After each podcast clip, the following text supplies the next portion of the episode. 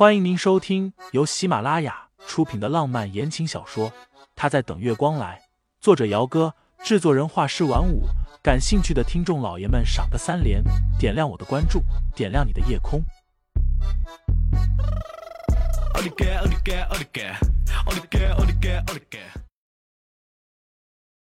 第一百五十一章，一见面就这般。清新抿了一下嘴巴。我不太喜欢去远的地方，人很多的地方。毕竟年纪大了，恋家。年纪大了四个字，仿佛折到了男人的某一根神经。太太，盛思景把清新给转过来，低头捧住了他的脸蛋。你是在嫌弃我吗？他是这个意思吗？清新暗暗的翻了个白眼。我的意思是说，我不喜欢国外，我就喜欢咱们国内的小镇，特别是有水的地方。我以前看书的时候，就特别喜欢那种可以划着船去摘莲蓬的水乡。现在是大冬天，没有莲蓬给你摘。这人真是没情趣。清新撇撇嘴，那我们去滑雪场滑雪吧。不过我不太会，你教我。牧城这边就有一个滑雪场。不过，无论是哪一方面，自然是比不上瑞士的。婚礼日期定下来的第三天，清新接到了傅玉的电话，傅老爷子要来牧城。对于自己这个名义上的外公，除了一开始的茫然和无所适从之后，清新基本上已经没有多大的感觉了。只是他没有想到，傅老爷子一来牧城，没有第一时间见他，而是去见了盛老爷子。两位老爷子见面吃饭的地方是一家六星级酒店的包厢里。清新是和盛思景一起去的。包厢里人不多，傅老爷子和傅宇，还有盛老爷子陈毅以及盛若然夫妇。看起来两边应该是相谈甚欢的。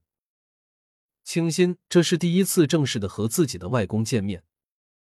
傅老爷子看起来比盛老爷子要年长个六七岁左右，一头花白的短发，穿着唐装，背脊挺直，精神很满。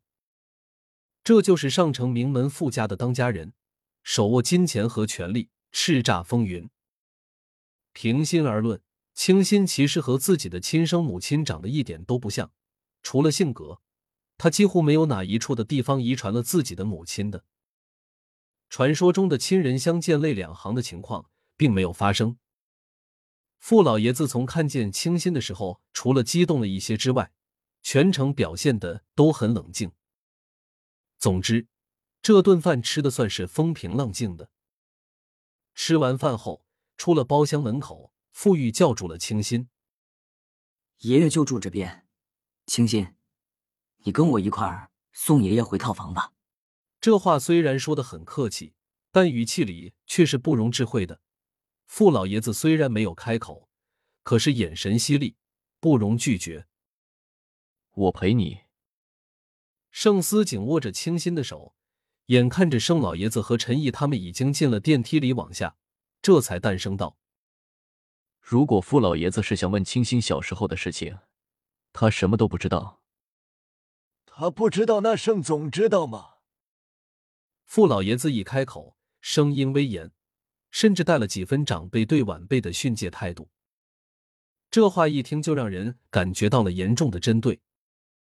清新也不太懂，自己二十多年都没有出现在傅家，这位外公为何会对自己这么大的不满？尊老尊老，有些老人自己做好了表率才值得让人尊重的。就算他是他的外公，可是二十多年没有见过面。一见面就这般的针对，饶是清新再好的性格也受不住了。傅老爷子，清新吸了一口气，抬眸看过去，语气不卑不亢的：“不知道你有什么话，不过我觉得我们之间也没有什么私聊的必要，有什么话就在这里说吧。”清新，傅玉站在傅老爷子的身侧，冲着清新轻轻的摇了一下头，示意他不要冲动。傅老爷子强势了一辈子，性格上的霸道和逼人，看起来还是有些唬人的。他也并非是不喜欢沈清新这个外孙女，或者是对盛思景这个外孙女婿有什么不满。相反的，得知傅玉已经找到傅新宝的时候，傅老爷子是很高兴的。可是他左等右等，都等不到外孙女去看他。傅老爷子是个很强势的人，既然知道了外孙女就在牧城，而且是在牧城长大的，那么免不了的就让人过来调查了一番他从小到大的事情。得知外孙女居然周旋在盛家叔侄之间，又知道外孙女竟然已经结婚了，丈夫就是前男友的叔叔。傅老爷子得知这个消息的时候，就觉得家门不幸。他第一反应就是怪沈家家教不严，然后就是怪沈清心不自爱。